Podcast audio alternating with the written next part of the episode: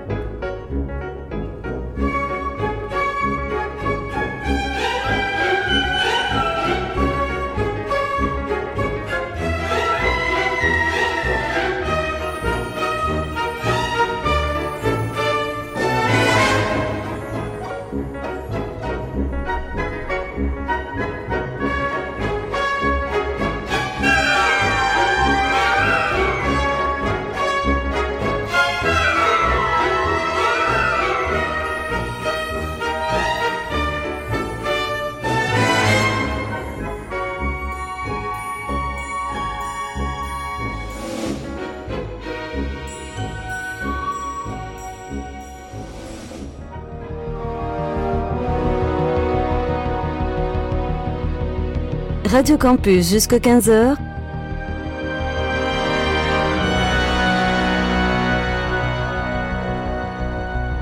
Les aventuriers des salles obscures. Le magazine cinéma produit par le quotidien du cinéma.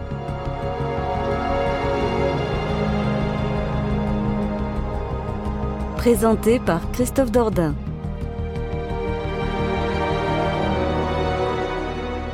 Et à l'instant, vous entendiez une partition musicale composée par Elmer Bernstein pour le film Ghostbusters qui était sorti donc en 1984. C'était au mois de décembre. Ça fera donc presque 35 ans que, il faut bien le reconnaître, cette œuvre majeure des années 80 sera été à l'époque un événement. D'ailleurs, c'était la belle époque aussi où il y avait du Gremlins, il y avait du Retour vers le futur, il y avait du Indiana Jones, le Temple maudit entre 84 et 85.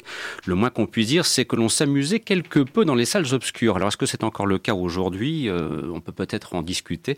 Mais ça, je laisse le soin quand on évoquera Terminator Dark Fate d'y revenir. Pour l'instant, place à ceci en ouverture.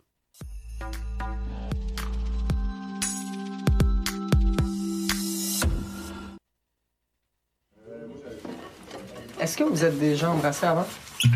Eh boy, jamais fait dans la vaisselle, là, ce Parce que c'est ça, la scène que vous allez jouer dans le court-métrage d'Erika. Le gars qui se French. J'avais-tu dit ou je t'avais pas dit qu'il y a une gosserie avec son esti de film plat? Là, t'as dit à Mike que t'allais faire tes affaires de ton côté. Fait que fais tes affaires de ton côté puis arrête de faire chier mes amis que t'es idées de marde. C'est pas une idée de marde, là. C'est juste que ça arrêtait pas que tu nous dises avant. Qu'est-ce que ça fucking change? Vous arrêtez pas de comme vous faire des tresses puis genre de wrestle comme les hosties de wack. Hey, c'est vrai qu'ils se sont Frenchés en secondaire 3? Ah ouais, c'est un classique. c'est pas un classique tant que ça, sinon Matt, il l'aurait pas oublié. Mais c'est clair que Matt écrira pas sur l'autre de son char euh, J'ai Frenché Max secondaire 3, never forget. Alors vous aurez euh, certainement reconnu un extrait de la bande-annonce du film Mathias et Maxime, réalisé par Xavier Dolan. Hein. Le moins qu'on puisse dire, c'est que l'accent québécois est immédiatement reconnaissable. Alors, euh, c'était un film dont euh, nous aurions eu l'occasion peut-être de parler euh, il y a maintenant quelques temps, en l'occurrence la semaine dernière, mais pour des raisons indépendantes de notre volonté et le fait que notamment nous avions pris beaucoup de temps avec d'autres films, n'est-ce pas? Eh bien, nous n'avons pas l'occasion de le faire. Alors, on s'était promis en ce début d'émission ici de revenir sur Mathias et Maxime. Et alors là, bon, je vous cache pas, alors là, très honnêtement, que moi et Xavier Dolan, c'est deux. Voilà, c'est clairement dit, euh, c'est vraiment deux univers qui, enfin voilà, il y a le mien et le sien. Donc c'est vous dire que ça m'intéresse pas du tout. Mais comme je suis quand même curieux de nature, euh, j'ai regardé Mommy j'ai supporté Mommy. Euh, voilà, ça a été très dur de regarder Mommy jusqu'au bout.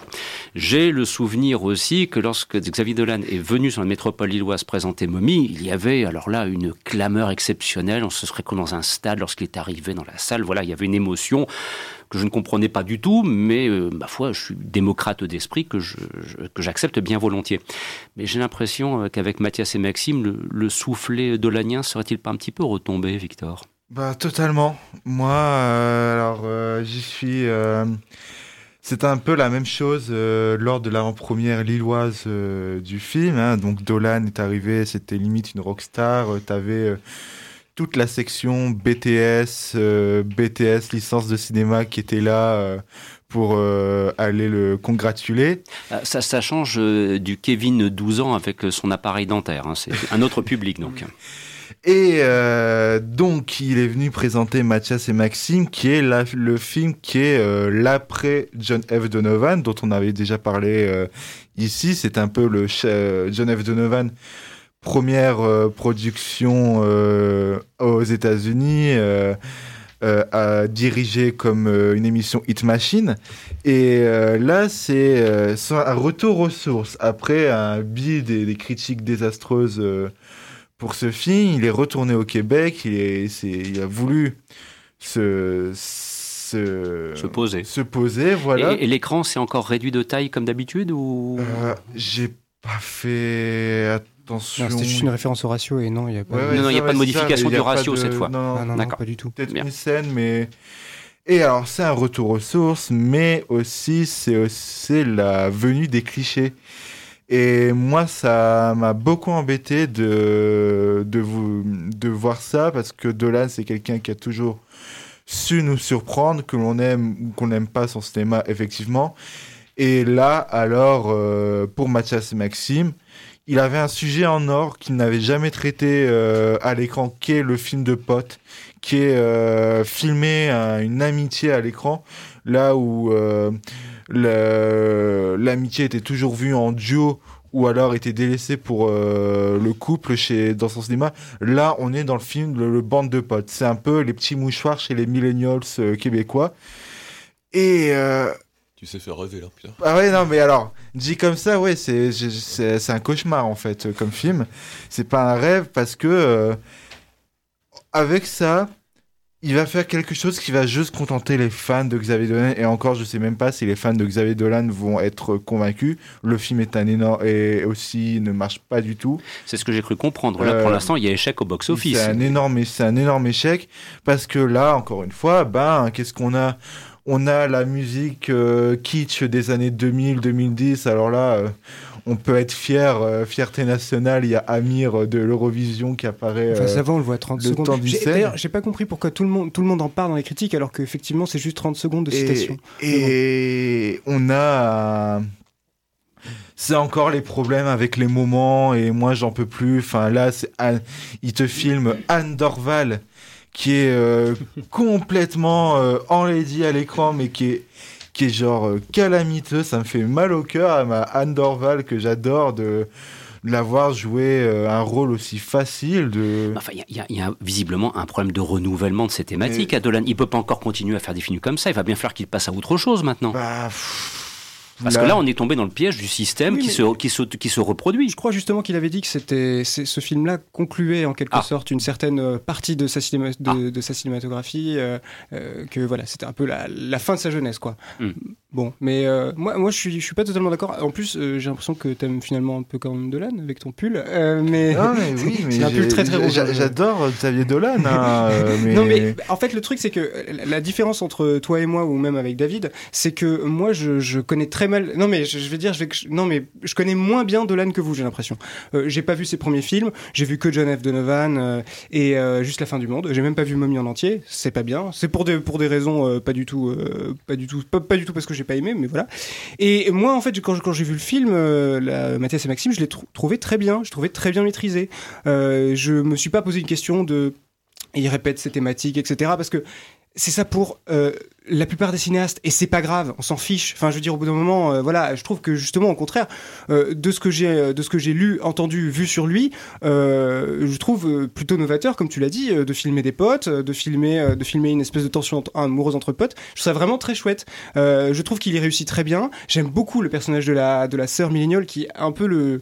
le double de. Mais non, mais en fait, justement, comme elle est hyper cliché, elle est, moi, je la trouve excell- excellemment drôle. Je trouve qu'il écrit d'ailleurs toujours très bien ses personnages secondaires, que les dialogues sont, euh, sont toujours à mourir de rire. Et, et j'aime bien le fait que justement, il y ait cette dans cette dans cette fille qui euh, euh, est euh, on va dire en apparence enfin t'as juste envie de, de lui claquer sa face. Mais en fait c'est c'est ça qui est bien c'est que il y a, il y a une espèce d'autocritique. Parce que je trouve que quelque part c'est c'est complètement ça tu vois. Cette fille réalisatrice qui enfin qui, qui qui veut être réalisatrice qui utilise que les anglicismes qui pour bien faire les choses met deux mecs avec des pulls bigarrés enfin un pull un pull un pull rouge un pull bleu. Bah, Heureusement, nous sommes à la radio, hein, chers amis. À la télévision, Victor, euh, ouais, il y a- y y un- bête, il y a un rouge sur l'écran, puis on voit plus, on voit plus que cela. Ah oui, oui, oui. Mais, mais le, le- enfin, je trouve que c'est justement c'est très intéressant y ait tout ça. Enfin bon, voilà. Moi, c'est je, je suis, je peux pas être aussi exigeant parce que j'ai pas vu tous ces films. Mais Moi, ce que je vois, c'est que c'est un film qui est très bien maîtrisé, euh, qui parle, euh, qui, qui parle excellemment bien, et qui, qui- il y a des scènes de potes qui sont juste géniales,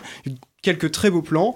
Même, même les cahiers du cinéma ont dit que c'était un des meilleurs de l'âne. Donc. euh, Si les cahiers du cinéma l'ont dit. oui, non, non, mais attendez, je, je suis pas, je suis. Je point remettre cette vérité en question. Forcément, ici, forcément, ici, on n'aime pas les élites. Mais le truc, c'est que je, je comprends, je comprends parfaitement. Le seul, le seul truc, c'est que tu peux pas Et en dire. face de moi, j'ai envie de lui balancer Mais des tu trucs. peux pas dire, tu peux pas dire que les cahiers du cinéma ont automatiquement tort. C'est comme dire, euh, enfin, je sais Non, pas. mais tu peux euh, pas dire que les cahiers du cinéma sont une vérité absolue. Non, mais comme les, comme les aventuriers, ça obscurs, tu vois. Voilà. Il n'y a Mais- jamais personne ici qui a prétendu. Euh, Non, mais- d'ailleurs. À part moi sur le Joker, mais à part ça. Voilà. Ouais. c'est vrai, c'est vrai, c'est vrai. Bon, je vous rassure tout de suite, euh, nous n'avons pas du tout la prétention d'être les cahiers du cinéma. Nous demeurons Non, modestement les aventures des salles obscures et c'est déjà largement C'est plus suffisant. fun, déjà. Oui, peut-être un petit peu plus fun, c'est vrai aussi. Quoi, voilà. Soyons positifs, si on veut faire un jeu de mots. euh, hein, voilà. Magazine très, de très cinéma, c'est fait. Poète, voilà. Hein, ouais, non, mais je suis en mode première, c'est pour ça. Bon, allez, j'arrête là. J'arrête là. Bon, allez, chers amis, Mathias et Maxime, franchement, pour qui nous écoutent, et, euh, parce qu'il y a pas mal de choses euh, intéressantes à évoquer cet après-midi, ça vaut le coup ou pas, Victor? Non. Bon, voilà, comme ça, c'est clair. Euh, Ah, Oxens, voilà, forcément, Oxens, tu donnes l'avis à Victor. Tu donnes- Oxens, voilà. s'il te plaît, est-ce que ça vaut le coup? Ben, euh, je trouve, oui, je trouve que c'est quand même un très bon film. Ça vaut un 14. Voilà. Bien. Sur Eh ben voilà. Sur ce, c'est dit pour Mathias et Maxime. Nous poursuivons notre panorama. Revenons en France et voyons voir un petit peu ce qu'il en est de Vincent Cassel et de Reda Kateb dans Hors Normes. Et si on te demande comment tu es venu? En métro, En passant par quelle station? Saint-Lazare, Et ensuite? Port de Champéret. Yes Je vais tout déchirer. Bah j'espère bien. Enfin, euh, pas tout quand même, hein. CAJM Centre de jour médicalisé Centre d'accueil de jour médicalisé, t'as oublié le A, désolé. Tu triches Le diagnostic, c'est quoi? C'est un autisme particulièrement sévère. J'ai eu l'assistante sociale, il est mineur, elle demande un placement judiciaire. Ça nous laisse combien de temps, ça? Environ 15 Alors, David, nous retrouvons Vincent Quincel dans un rôle bien différent de ce à quoi nous sommes habitués avec lui. hein. On est bien loin de l'empereur de Paris ou de ses participations à la trilogie des Derniers Océans. Il interprète donc le rôle d'un personnage qui se préoccupe de personnes qui sont malheureusement frappées par l'autisme. C'est inspiré d'une histoire vraie. Euh, il y a Reda Kateb, il y a aussi des comédiens non professionnels qui sont eux-mêmes des autistes, ce qui fait que ça donne un, un film qui est pour le coup d'un réalisme foudroyant. Et c'est vrai que Toledano et Nakash se sont fait une spécialité de ces films qui arrivent à toucher le grand public en prenant des sujets euh, qui sont parfois, il faut bien le reconnaître, euh, assez risqués hein, depuis euh, Intouchable jusqu'à maintenant. Alors voilà, est-ce que le contrat est rempli une fois de plus avec Toledano et Nakash Ont-ils réussi leur mission ou bien est-ce qu'on tombe parfois, ce que j'ai lu dans le piège du lacrymal un peu trop forcé? Moi, j'ai trouvé que ça avait une vraie force. Enfin, je suis sorti, je de là en me disant quelle force, quel humanisme, et j'ai- j'étais qu'une flaque euh, en sortant de la salle. J'avais pas envie de quitter la salle d'ailleurs. Euh, alors. Faut quand même le dire. hein. Euh, euh, C'est un film qui est en gros un, un- un- une immense euh, leçon. Enfin, c'est un très côté donneur de leçons quoi. Là, on est vraiment dans le, le formaté prime time de TF1. Et euh, mais après tout, c'est pas grave des fois d'aller voir des films que tu sais que c'est un produit, mais c'est fait avec tellement d'humanisme que pourquoi pas. Et, et moi, Cassel et ta Reda Kateb, ils sont impériaux. Franchement, il y en a un qui joue de sa force et l'autre qui et Cassel qui est tout en, en tendresse. C'est, euh, enfin, on en parlait avec Victor au niveau de sa voix, il y a quelque chose qui passe. Ça fait vraiment plaisir de voir Vincent Cassel comme ça. Et euh, moi, je vois tous les problèmes du film, hein, euh, mais c'est tellement un film émouvant, chaleureux, que pour moi c'est vraiment euh, mon coup de cœur de la semaine.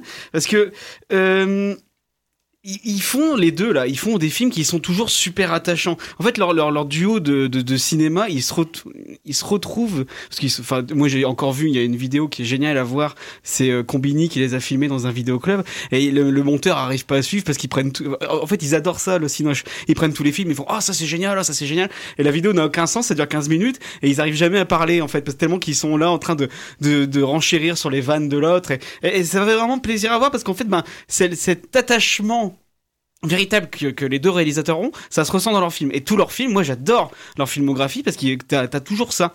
Et même, euh, même le sens de la fête? Ah ouais, même le sens de la fête, j'avais vraiment beaucoup aimé à l'époque.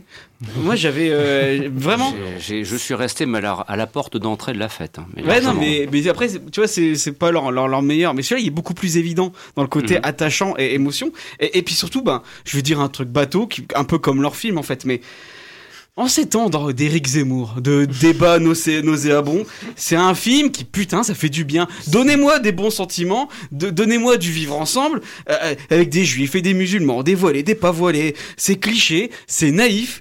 Mais, Non, mais- putain, ça fait tellement du bien! Non mais tu vois c'est ça le souci du film fondamentalement moi je remets pas en cause la sincérité de Torinado et Nakash euh, et ni le, le- le bon cœur qu'ils ont, qu'ils ont visiblement mis à l'ouvrage.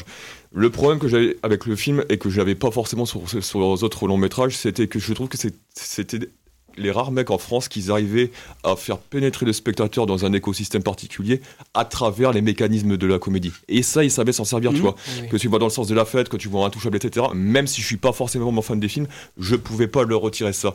Le problème dans celui-là, c'est qu'ils ne s'en servent pas, en fait. Et, et du coup, tout ce qui contribuait à donner une structure, une colonne vertébrale, un fil rouge très tendu et très, très, très bien défini dans l'impression de leur film, là, il n'y a rien. Euh, là, les, les, les, inspe- les inspecteurs euh, énarques qui viennent un peu euh, essayer de juguer le bazar, tu, in- tu, tu ne comprends jamais à quoi ils servent, en fait. Et alors si, que- c'est les, alors- c'est les, méch- les gros méchants. non, non, film. oui, mais non, même pas, même pas, parce qu'ils ne font jamais figure d'antagoniste si je vais Voilà, définir. ils sont, ils sont pas vraiment, ils sont pas marqués du tout. Oui, c'est ça. Pareil pour Vincent Cassel, son personnage, euh, euh, effectivement, on le voit différemment de d'habitude, mais j'ai envie de dire que la, la seule partition qu'il a, c'est de mettre de la douceur dans sa voix pour contrebalancer avec le Vincent Cassel qu'on connaît. C'est problématique. Et le souci, et, et même au point de vue de la réalisation, tu sais, ce côté grosso modo, euh, c'est du formalisme prémâché. Je prends ma caméra à l'épaule, d'accord? Je te filme en gros plan et en plan américain. Je ne te mets jamais un pied de caméra pour te montrer que ça bouge parce que c'est la street et que c'est précaire et que les gens ils vivent toujours sur la ligne. Et, et c'est trop. En fait, tu disais que c'était évident. Moi, je trouve que c'est imposé. C'est imposé et t'as pas de point de vue qui se construit à Je l'intérieur. trouve justement qu'au niveau de la réalisation, c'est une réalisation très, très douce, avec la lumière du soleil, etc. Tu vois, c'est chaleureux. C'est anonyme en fait. Moi, j'ai. En fait, le problème que j'ai avec ce film, c'est que il me fait penser à un reportage sous W9. Pas parce que c'est Ah bah oui. Pas attends, pas parce que c'est un équivalent cinématographique, mais parce qu'il te demande de faire exactement la même chose en tant que spectateur. Compatir en souriant. Bah Exactement. non, je suis désolé. Exactement. Alors, euh, David Moki et ensuite Oxens. Oui, alors moi, il y a pas mal de choses que euh, j'ai trouvé intéressantes dans ce film, en, en bien comme en mal. Euh, ce que je trouve regrettable, c'est que dans la promotion, on nous parle d'un film sur l'autisme, alors qu'en fait, c'est vraiment un film sur des associations qui prennent en charge les cas les plus difficiles de l'autisme. Euh, sur ce plan, on peut que saluer le travail, malheureusement un peu documentaire, qui est fait, mais qui rend hommage à un travail qui est réellement difficile, qui est un travail de chaque instant, de chaque heure, de chaque. Ces gars-là, on le voit bien, ils ont quasiment pas de vie. Euh, en même temps, ce que je regrette, c'est que ça, on reste dans le cliché de l'autisme, on renforce, euh, on, maintient une image stéréotypée de ce que peut être l'autisme et qui recouvre pas le- l'ensemble des cas de figure qui peuvent exister. Et pour certains, peut même justifier que finalement les, entreprises disent non, on va pas en embaucher, qu'on justi- on justifie quelque part leur, exclusion dans la société. Euh, à côté de ça, ce que j'ai trouvé regrettable aussi, c'est que par exemple, on donne très peu de temps de parole aux aidants, qui sont présentés par Hélène Vincent, une, actrice d'origine africaine. Euh, J'avais noté son nom, euh, Fatou Klo. Et ça prend deux minutes dans tout le film, alors que ces gens, ils sont aussi fondamentaux et ils prennent. C'est la moitié du travail qui est fait avec, ces personnes. Euh, également, il y a quelque chose que j'ai souligné, c'est que l'association donc est inspirée de l'association qui s'appelle le silence, euh, le silence des justes. Elle s'appelle ici la voix des justes, la parole des justes. Or, à aucun moment on ne donne réellement la parole aux autistes. Il y a quelques plans sub- subject- subjectifs qui sont censés représenter la perception autistique, mais euh, personnellement, j'ai pas trouvé qu'ils étaient pertinents. Et par contre, effectivement, je, je, je confirme ce que tu disais, c'est que, euh, enfin David, c'est que le, le, le mul- la, multicultur- la multiculturalité qui est représentée, elle est fondamentale et elle parle aussi sur le plan historique, puisqu'il faut pas oublier qu'à une autre époque, les personnes qui étaient considérées comme déficientes mentales ont été les premières à être gazées par les nazis. Oxens et après Victor. Oui, alors je voulais juste dire un truc. Alors, je suis complètement d'accord avec ce que tu dis, et en même temps, tu sais, tu, on- tu parlais de, de représenter toutes les formes d'autisme, etc. Je pense que c'est pas vraiment possible, mais en tout cas, il aurait été beaucoup plus intéressant, je pense, parce que généralement, quand on a des films qui ont des sujets euh, qui sont autistes, euh, c'est souvent des Asperger. Et, moi, je, comprends sans comprendre, c'est-à-dire que je me dis, bah, c'est dommage parce que, je veux dire, il y a plein d'autres formes et effectivement, elles ne sont, pas montrées. Et donc, euh, je pense que effectivement, le, film aurait eu le mérite peut-être de montrer quelque chose d'un peu différent. Après, un truc que je voulais dire aussi, c'est que donc le film, je le trouve quand même euh, il, est très bien, c'est très bien d'avoir fait ce- cet hommage, c'est très bien le, multiculturalisme, j'adore ça, je suis le premier à, défendre ça. Après, je trouve que c'est très convenu, euh, très programmatique, euh, et, quand je compare au film, j'ai vu Give Me Liberty cet été, je sais pas si vous l'avez vu. Je trouve que c'est un film euh, absolument génial et, quand, je le, compare, je me dis mais que enfin, euh, Give Me Liberty a tout compris là où hors norme pêche à chaque fois. C'est-à-dire que euh, on, est vraiment sur deux visions complètement différentes. Euh, dans Give Me Liberty, tous les comédiens sont de vrais handicapés. C'est pas le cas du tout euh, dans euh, hors norme. Dans hors norme, il y a des, autistes qui n'en sont pas du tout, euh, des handicapés qui n'en sont pas du tout. Euh, et euh, voilà, dans, Give Me Liberty, il y a vraiment ce truc de film bricolé, riche, euh, explosif, une, une énergie, une surprise qu'on n'a pas du tout dans hors norme. C'est quelque chose, c'est voilà. Et, et, et alors un dernier point, euh, hors norme était à l'origine un documentaire qui s'appelait euh, euh, On aurait dû en faire un film. Je, les, les réalisateurs Bah, en eux, parlaient, justement. etc. Ouais. Oui, oui, voilà. Mais, mais le truc, c'est que moi, je l'ai vu le documentaire et euh, bah, c'est un peu copié-collé, quoi. Euh, quel apport Il n'y en a pas vraiment. Victor? Ah, je trouve un peu dur là autour de la table de j'ai envie de d'être euh, si négatif par rapport à enfin, j'entends les, les critiques et c'est c'est comme David l'a dit, c'est clair qu'il y a des il y a des grosses failles dans le film. Évidemment, c'est euh, euh, Toledano et Toledano Nakash n'y vont pas avec le dos de la cuillère. C'est un propos qui, jusqu'à la toute fin, et euh, on te le met en pleine figure avec des cartons, tout ça. Et d'accord. Mais d'un autre côté, moi, je par exemple, tu, tu compares ce film à un film indépendant que personne n'a vu, euh, qui est passé que dans quelques salles en France. Oui, mais je compare avec ce que j'ai vu, tu vois, tu, euh, alors que là, on parle d'un film quand même qui a une visée euh, d'un plus large public, avec d'un que c'est un film quand même populaire, hors norme. Et Ah, mais attends, moi, attends, moi, je trouve, moi, je trouve ça, je trouve ça vraiment très bien que euh, on ait un, un tel film. J'ai vraiment, moi, j'ai vraiment- il n'y a, pas de rapport entre le fait qu'il y ait des, des- des exploitants ou des distributeurs qui fassent mal leur taf et, euh, non, mais et, et- et voilà, enfin qu'un film soit mal distribué. Mais en fait, mais en fait euh, je pense que en fait, le, le, le, le vrai modèle d'Ornum qui s'impose dans ces films-là, pour moi, c'est pas c'est c'est Miracle en Alabama d'Arthur Penn avec Anne Brocroft qui parlait justement de, la commu- de, de la tentative de communication entre une petite fille qui était sourde, aveugle et muette et, et son éducatrice. Et le film, et le film posé un modèle parce que en fait, on te disait, c'était une, conf- c'était une confrontation physique. C'était une confrontation où les personnages se cherchaient, se rentraient dedans et, et vraiment se bousiller la tronche avant de pouvoir établir un lien. Et le problème de, de hors norme, c'est que il, faut- il me fait penser un peu à la vie scolaire à ce niveau-là. C'est que c'est deux films en fait qui esquivent totalement la question de la confrontation qui doit être inhérente au travail d'approche et qui est cinématographiquement porteuse. Là, c'est un film, tu as l'impression qui aplanit, qui met du baume apaisant sur les choses avant même d'avoir euh, la, la première tentative de conflit, la première tentative d'implication d'implication physique qui pourrait sortir du truc, le, le- le film, bah, du petit divertissement lyophilisé. Alors, je rejoins euh, pleinement Oxens sur un point. Je parle uniquement de distribution et non pas du film. Le grand souci avec Give Me Liberty, c'est qu'il aurait mérité une sortie à un autre moment que pendant la période estivale Ah oui, oui. pour avoir un meilleur éclairage. Août, c'était. Voilà, deuxième point, euh, peut-être est-ce que c'est le défaut, moi, je n'ai pas encore vu hors norme, je, je m'apprête à aller le voir, mais c'est un petit peu le, le défaut que je peux redouter en vous entendant, c'est que comme c'est un film, entre guillemets, c'est euh, Gaumont Distribution, si je ne dis pas de bêtises, que c'est de Toledano Nakash, qui a quand même le poids de la télévision, qu'il faudra prévoir ça pour TF1 20h50, il y a toute une série d'attendus, de, voilà, de, de presque de passages obligés, c'est un petit peu ce que j'ai repéré au hasard de vos différentes interventions, qui fait que Give Me Liberty semble avoir un ton résolument plus libre, alors que hors norme se trouve cadenassé par des contraintes de production, et donc il y a, il y a- il y a Mais une vois, espèce de, le- de chemin balisé. quoi. Mais ce ca- ces cadenas-là, c'est le propos des personnages. Tous les personnages sont quelque part cadenassés dans leur, mon- dans, dans, dans, dans leur monde et n'arrivent pas à communiquer. Et le problème, c'est que ce n'est jamais un film sur la communication, alors que c'était le point central du film. Moi, j'ai plus le sentiment que c'est un film sur l'association et le moteur de mais l'association que sur la communication. En fait, c'est plus un film sur le personnage de Vincent Cassel et de Reda Kateb. Et moi, je le vois juste surtout comme ça, avec ce final où tu vois des extraits du documentaire. Et moi, je le dis souvent ici, s'il y a bien un truc qui me fonctionne chez moi sur les biopics ou les films tirés d'histoires vraies, c'est si à la fin, tu, quand tu vois les vraies personnes, t'es en mode euh, grosse chiale, et ben c'est que le film a toi- fonctionné sur moi. Donc ça a fonctionné à mort sur moi. Et moi, quand je vois les, les vraies images de documentaires en train de me dire, quel sacrifice pour les autres. Victor, s'il Non, mais c'est surtout que non, le film, euh, alors le le film ne va pas forcément évangéliser tout ce qu'on, tout ce qui est représenté dans dans dans le film. Évidemment qu'ils vont être considérés comme des héros, euh, Cassel et Reda Kateb, mais il te montre aussi que leur structure euh, qu'ils composent, elle est tellement extrême, elle est tellement, enfin c'est c'est quand même, on essaie d'héberger tout le monde dans des appartements minuscules et au point qu'on va les mettre clairement, dans, clairement. qu'on qu'on les met dans des hôtels.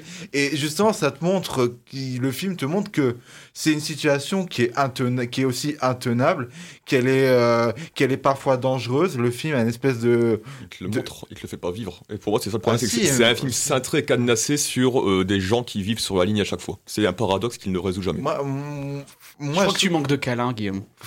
Non, Tu mais m'en as il pas a donné, raison, je veux dire. non. Bah, on, vous on- manquez- on juge un film, de on juge pas qu'un film. Non, mais on juge un, on juge pas. Non, ça va. On juge pas qu'un film à ses intentions. Enfin, je veux dire, euh, c'est, c'est, ça reste un objet filmique. Et là, le problème, c'est que bah, il y a pas beaucoup de cinéma non plus, quoi. Enfin, il y a pas, il y a pas assez de matière. Il n'y a pas cette câlin non plus dans cette pièce, vrai, j'avoue. Alors sur ce, on va s'arrêter là parce qu'il est c'est un 14h30. film hein. hors norme. Voilà, parce que bah, je pense que vous l'aurez compris, le, le débat quasiment l'a Hors été. norme, un film normé. Voilà. Le, Ah, le- débat, leur débat aurait été presque hors norme parce que d'ailleurs il a pris plus de temps que je ne le croyais à l'origine, euh, que je pouvais le supposer à l'origine. Et comme je sais qu'après derrière il y a Terminator Dark Fate, je commence à m'inquiéter quant à la gestion du temps. Alors je vous propose une modeste ponctuation musicale, modeste, vous verrez, puis bah, je vous dirai pourquoi dans une minute et 12 secondes. À tout de suite. Vous écoutez Les Aventuriers des Salles Obscures sur Radio Campus.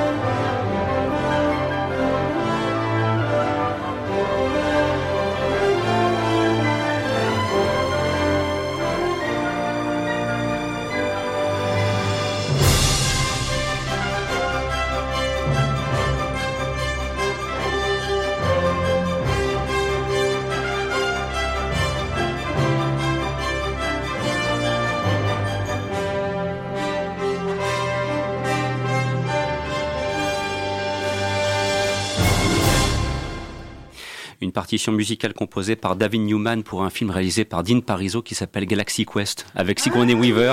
Et c'était il y a très précisément 20 ans que ce film était sorti sur les écrans. Voilà, c'était bien Galaxy Quest. ça voilà, c'est petit plaisir euh, personnel et puis bon euh, Sigourney Weaver. Enfin voilà, euh, comprenne qui pourra, mais enfin normalement si vous êtes, euh, oui, oui, voilà, c'est ça. J'adore le côté Star Trek dans l'espace. Enfin c'est vraiment très drôle. Sur ce, chers amis, le moment est venu, deuxième partie de l'émission, et on sort l'artillerie lourde. Il y a deux jours, ma vie était belle et simple.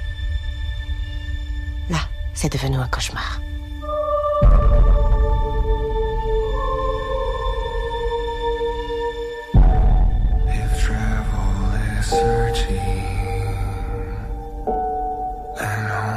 Has been found, I'm I'm stopping.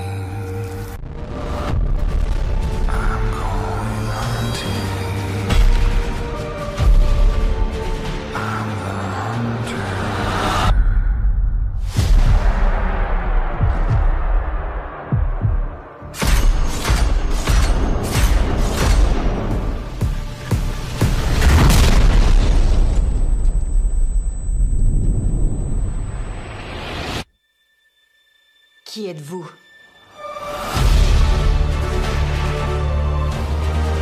Je m'appelle Sarah Connor.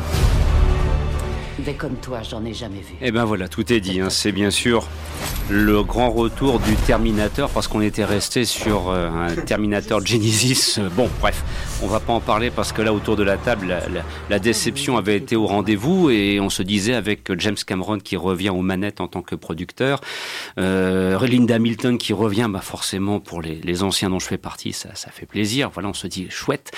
Mais autour de la table, je vous l'annonce à l'avance, euh, comme on dit, il va y avoir modestement du pour et du contre, et donc je vais baisser les niveaux sonores des micros d'au moins 30%, parce qu'il va y avoir des engueulades, des coups de laser, les chaises vont passer à travers euh, les vitres, enfin bref, préparez-vous à du tonique. Euh, David Moki, je précise, parce qu'il y en a deux, David Moki et David Marmignon. David Moki, pour commencer par toi, si tu le veux bien, à propos du Terminator Dark Fate, euh, séquence déception.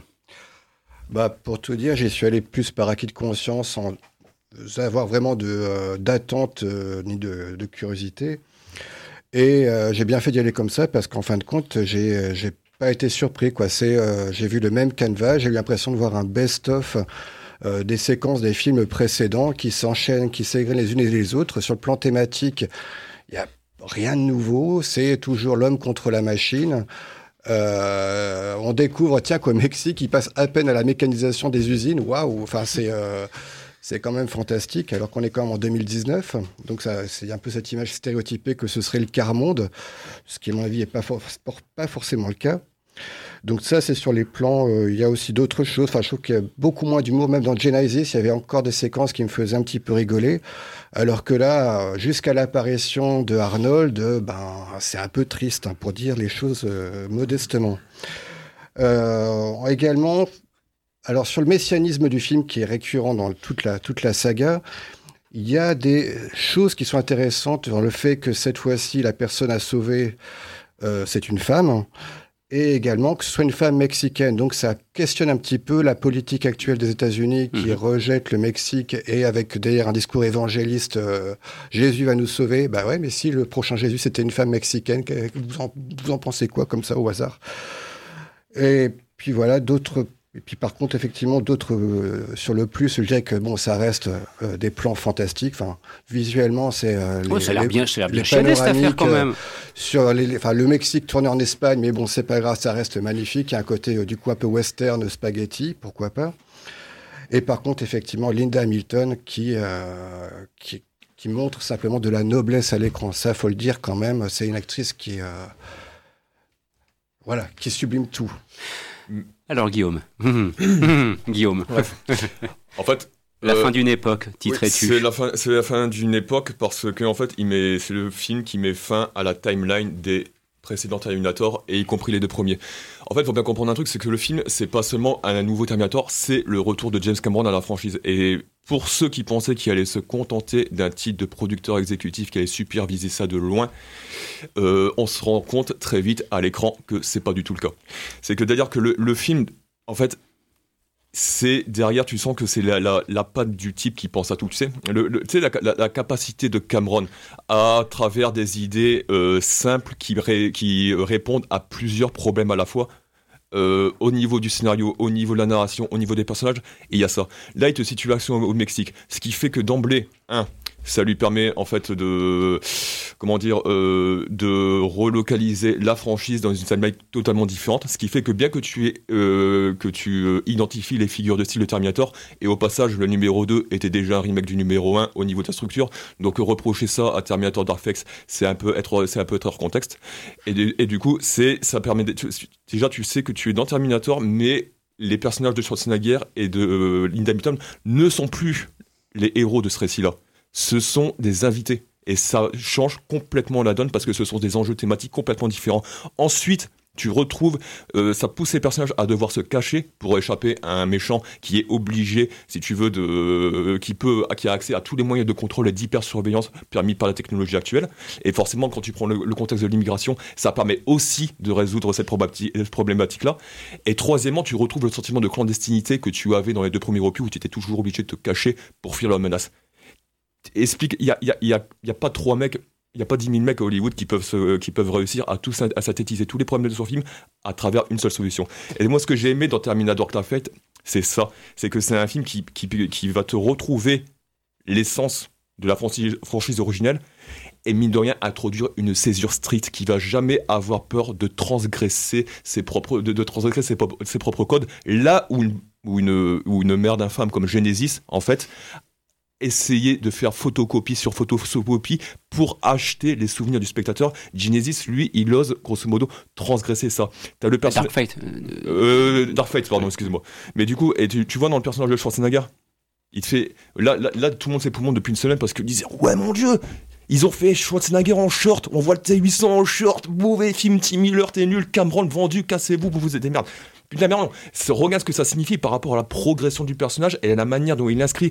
Le mec, il te filme un monde où la différence entre homme et machine n'est plus là.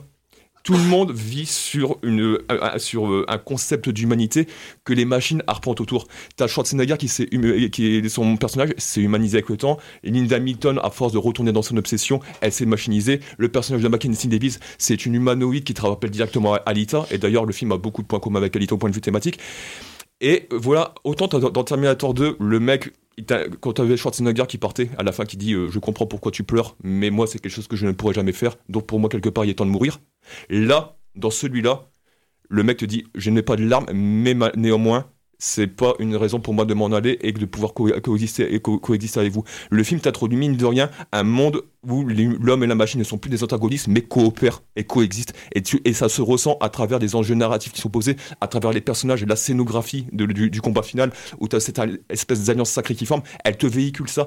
Et la même la manière que Tim Miller, à la fin, de virer dans le film d'horreur avec euh, les chairs qui se déforment, les visages qui se tordent, etc., y compris pour les robots, ça te fait penser que toi, spectateur, en fait, tu ressens la douleur qu'ils ne peuvent pas ressentir et tu les humanises par procuration. Et tu as ces espèces d'instincts, d'idées qui sont toujours placés au bon endroit, qui te permettent de- d'élever le film, même s'il est loin d'être parfait.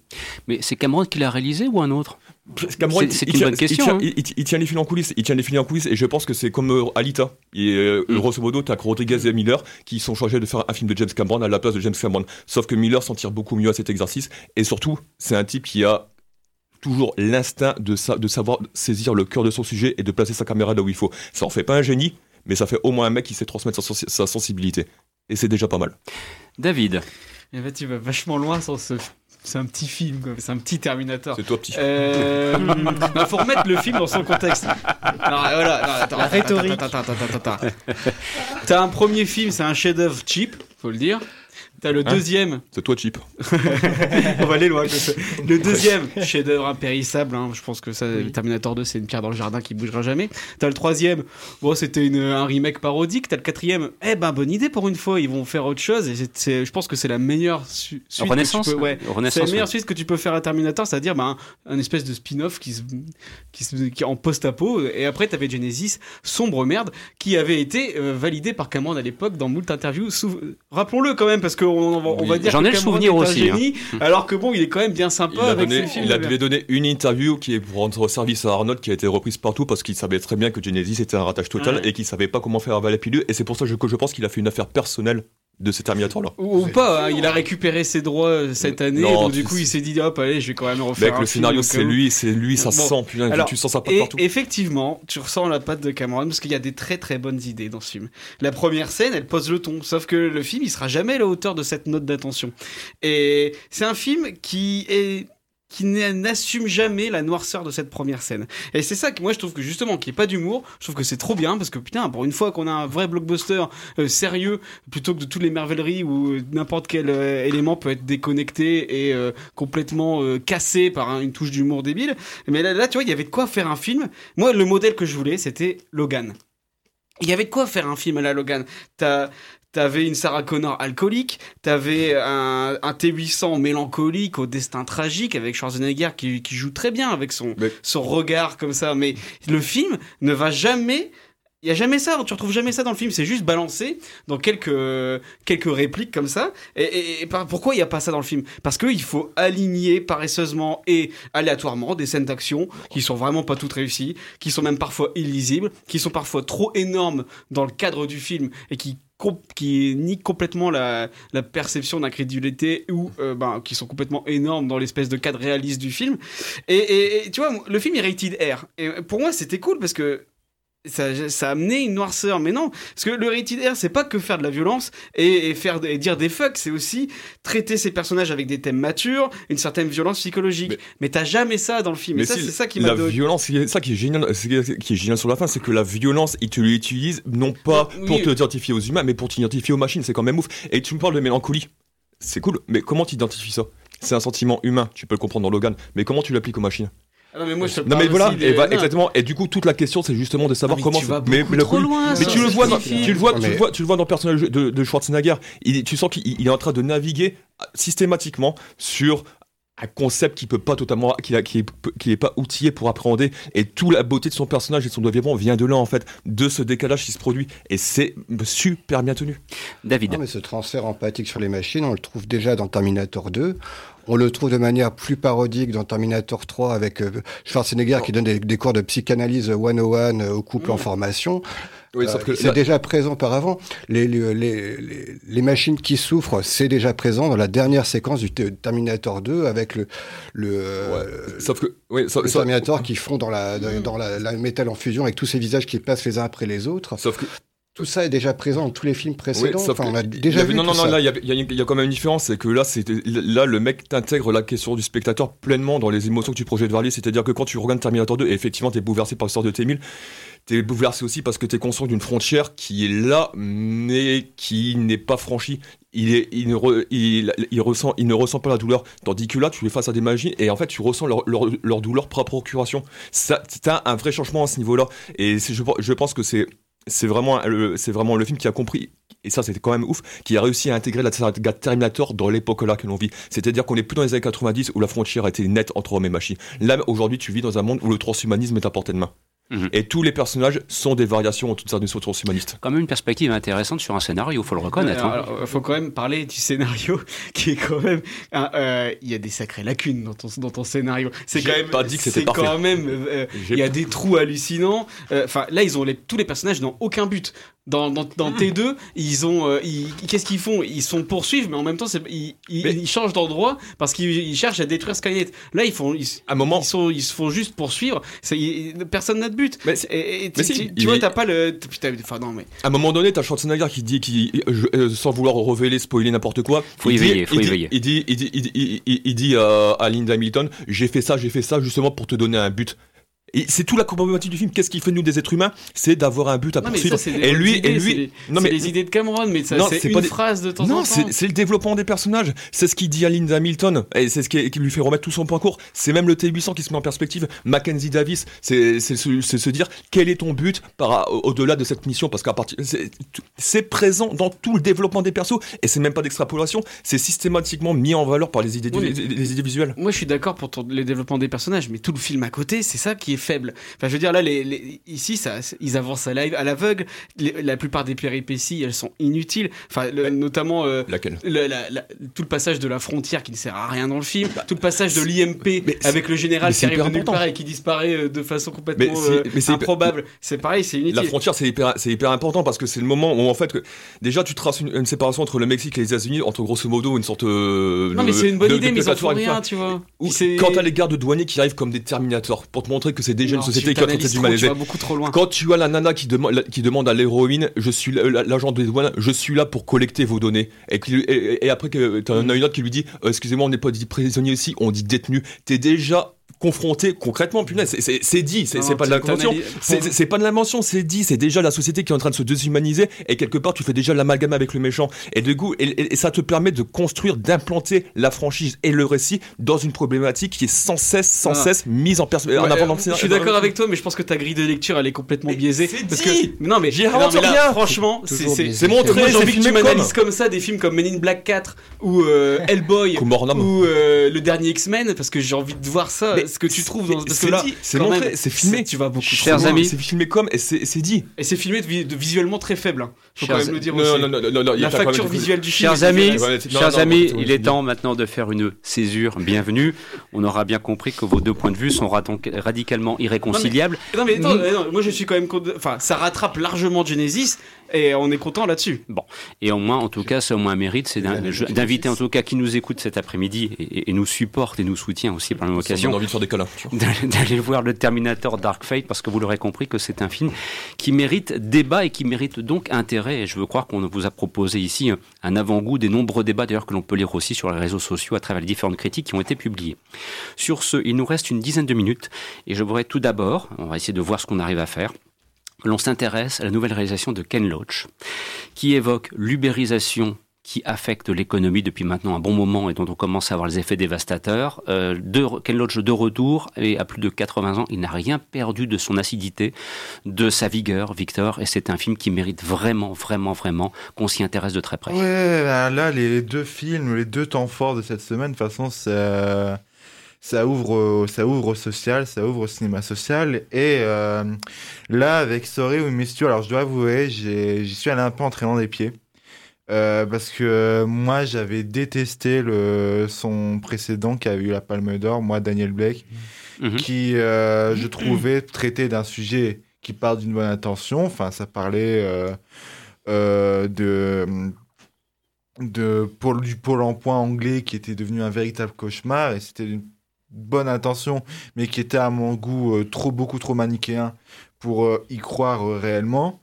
Et alors là, avec Sorry We Missed You, on nous, Ken Loach, plutôt que de faire un truc les gentils et les méchants, il va préférer ausculter en fait un système que nous tous, euh, on a forcément rencontré au moins une fois dans notre vie maintenant, euh, le système auquel on vit, euh, qui est le système de- d'emploi type de, qu'on dit ubérisation, où euh, là c'est l'histoire d'un père de famille qui est qui souhaite qui souhaite travailler en indépendance.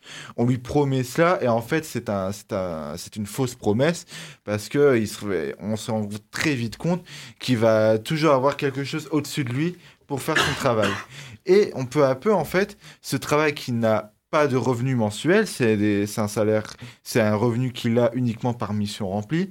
Ça va peu à petit à petit bouffer sa, sa vie familiale, bouffer sa, sa santé mentale, sa santé physique. Et euh, l'autre, tu le montres très bien parce qu'il a la bonne idée de recentrer cette histoire, de, de cette histoire sociétale, du point de vue d'une famille. Et euh, ça te brise le cœur. Moi, ça m'a, ça m'a vraiment euh, terrassé de voir ça pendant 1h40. On suit, c'est une descente aux enfers absolument ignoble à regarder et qui, je trouve, a le mérite de. C'est Loach lui-même qui le disait dans une interview à Cinématiseur que. Il n'a pas de solution à apporter, Loach. Il a, lui, ce qu'il fait, c'est qu'il constate et que en touchant quelque chose qui nous concerne tous, et ben, c'est à nous maintenant de se poser une. euh, On a les bases pour se poser une réflexion sur notre utilisation et nos habitudes. Et La responsabilité du consommateur, des consommateurs que nous sommes Auxence. Euh, ce- oui, mais ce constat est tout à son honneur et je trouve que c'est c'est un, un tr- un très beau sujet. Mais le, le- le- le problème, c'est que, bah, comme tu l'as dit, c'est une descente aux enfers ignobles, mais pas, moi en tout cas, je trouve pas dans le bon sens du terme. C'est que vraiment, je trouve ça misérabiliste. Après, euh, je l'ai pas vu depuis longtemps parce que moi, je l'ai vu, euh, je l'ai je l'ai vu en mai. Euh, mais moi, ce, ce dont je me rappelle, c'est que euh, effectivement, c'est super important. La, la précarité, c'est horrible, mais le fait que le, le fameux Ricky Turner, il, il fasse que s'en prendre en pleine face tout le temps. On n'a pas l'impression que c'est une étude sociologique. On a l'impression que c'est une démonstration idéologique forcenée.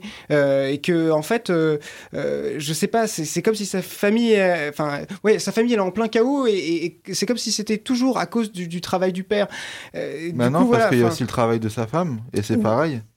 Eh ben écoute, ouais non mais je sais pas genre oui non mais du, tra- enfin, du travail en général oui du travail du père et de la mère. Mais enfin voilà bon bref. En tout cas moi je trouve que enfin je sais pas on a l'impression que c'est le scénario qui câble plus les personnages que le libéralisme lui-même alors que euh, bah c'est un Ah sujet non, important mais et que pas- c'était pas du tout. Bah, et je suis désolé mais le fait le fait qu'il se fasse je vais faire un spoiler mais qu'il se fasse tabasser euh, concrètement ça n'apporte rien du tout. Comme dans Joker oui, voilà, concrètement. Sauf que Joker, pour le coup, il, a, il, il le présente au tout début. Donc, du coup, euh, au moins, ça. Bah, Pour ma part, moi, ça fait très longtemps que je vais plus voir les films de Ken Loach, non pas par, euh, parce que je n'ai pas ces films, mais parce qu'ils sont trop proches d'une réalité du travail que je connais. Et donc, que ce soit décrit de cette manière, pour moi, c'est tout à fait pertinent parce que c'est la réalité. Pour des millions de gens dans le monde, le travail est une forme d'esclavage. Ah, mais Et je- dans je- notre je- société. je- Non, mais après, Je dis absolument pas le Moi, je contraire. vous le dire, quand j'ai besoin de couches, Amazon Prime, c'est quand même vachement pratique parce que je les reçois dans la journée. hein. Et puis, en plus, et puis un anglais qui se fait Ça, le taba- bon. un anglais, qui- un anglais qui se fait tabasser, c'est presque normal là-bas, c'est la samedi soir normal chez eux. Bah ouais, Donc, voilà, euh, c'est vrai. euh, C'est vrai, évidemment, ça, c'est vrai. Chers amis, vous êtes responsables de vos propos. hein. C'est c'est vous que ça engage. Sur ce, il nous reste encore quelques petits instants parce que je voudrais absolument réussir à faire plaisir à tout le monde. C'est le but de cette émission. Et donc, je m'en voudrais qu'on ne puisse pas parler du grand retour d'Eddie Murphy.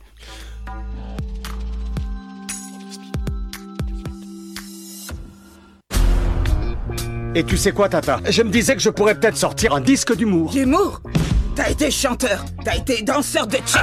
C'est vraiment dur de percer. Je ferai n'importe quoi pour y arriver. J'ai mis au point un nouveau personnage.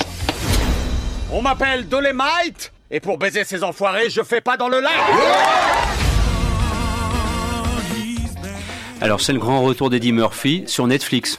Voilà, et c'est bien dommage, pas forcément parce que c'est Eddie Murphy, mais parce que Dolemite est un film auquel les studios auraient déroulé le tapis rouge il y a 30 ans, avec une mise en valeur pour la saison de récompense, euh, pour les critiques et pour le public, parce que c'est un film qui arrive à réconcilier tout ça.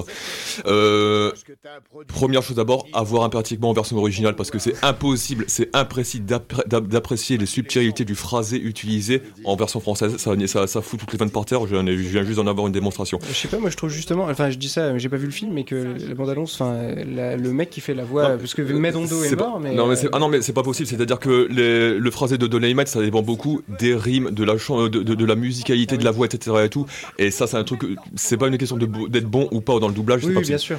Mais ah, voilà, donc, en fait, Dolemite, c'est l'histoire vraie, en fait, d'une sorte de, de chansonnier populaire des années 70, des 70 euh, qui, est- et qui s'est inscrit dans le, le, contre- dans la Black Exploitation, qui est ensuite passé au cinéma et il a développé comme ça toute une sorte de petit mythe autour de lui. Et c'est un film absolument fondateur pour la culture afro-américaine. Le, hip, le, le, le hip-hop n'aurait pas existé sans Dolemite et beaucoup de rappeurs lui ont, rendu hommage. Mais ce que le film réussit à faire, c'est que sur un film qui aurait pu être un public de niche euh, absolu, il réussit à faire un, un grand film euh, fédérateur, universel, populaire, sans jamais sacrifier l'identité de, de l'histoire qu'il est en train de filmer. quoi.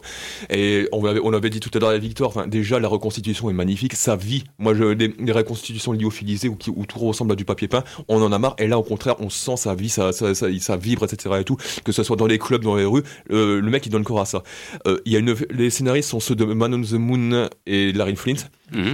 Donc Très c'est- bien. alors voilà, et Craig Brewer, c'est le mec qui avait réalisé Austin and Flow et Black Snake Moon avec Sam Jackson et Christina Ricci quoi. Et c'est un film en fait qui euh, qui réussit simultanément à partir à ses scénaristes et à son réalisateur. C'est à la fois comme On the Moon et Larry Flint un film sur quelqu'un qui ne s'aime pas et qui ne vit pas procuration en se mettant en scène à travers un autre personnage. Et pour Craig Brewer, en fait, c'est c'est l'ode euh, comment dire, c'est tout, c'est aussi un personnage un personnage qui qui ne qui ne s'aime pas et qui va trouver dans dans l'art et dans la débrouille quelque chose pour justifier sa raison d'être, son existence et l'estime de soi quoi. Et il y a vraiment cet esprit cet, cet esprit là dans dans Dolemite.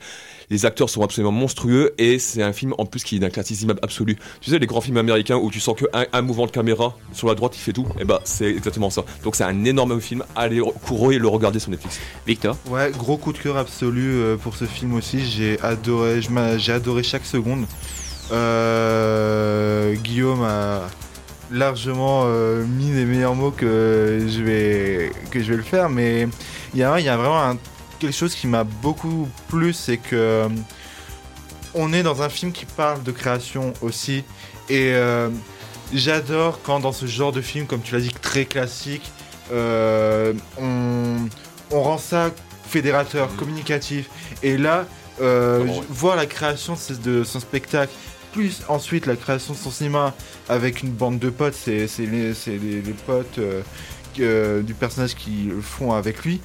On, on- on a une attache mais inouïe parce que c'est très chaleureux à regarder et c'est vraiment euh, j'aurais adoré voir ce film au cinéma mais sur Netflix c'est tout aussi bien c'est le film que tu regardes samedi soir vous faites rien bah regardez ce film ça, ça nous met de bonne humeur c'est un comeback qui fait plaisir à voir Eddie Murphy ouf. Ouais, il est complètement hallucinant. Il est hallucinant. dedans. et euh, waouh c'est pour je, je me suis pris vraiment euh, une petite paf ouais Voilà donc, on a réussi à mener notre mission à bien et à évoquer l'ensemble des films que nous avions annoncés dans le cadre du sommaire. Ouf.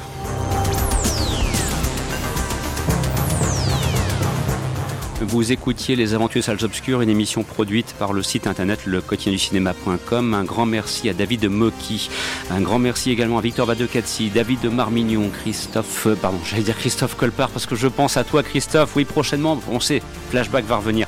Un grand merci également à Guillaume Méral ainsi qu'à Auxence Mageran. Dans quelques instants, suite des programmes. Et bien évidemment, on aura grand plaisir à vous retrouver la semaine prochaine à partir de 14h. Et donc, je le dis, je le précise, vendredi prochain en direct sur Radio Campus Lille, c'est le grand retour du Flashback présenté par Christophe Colpart.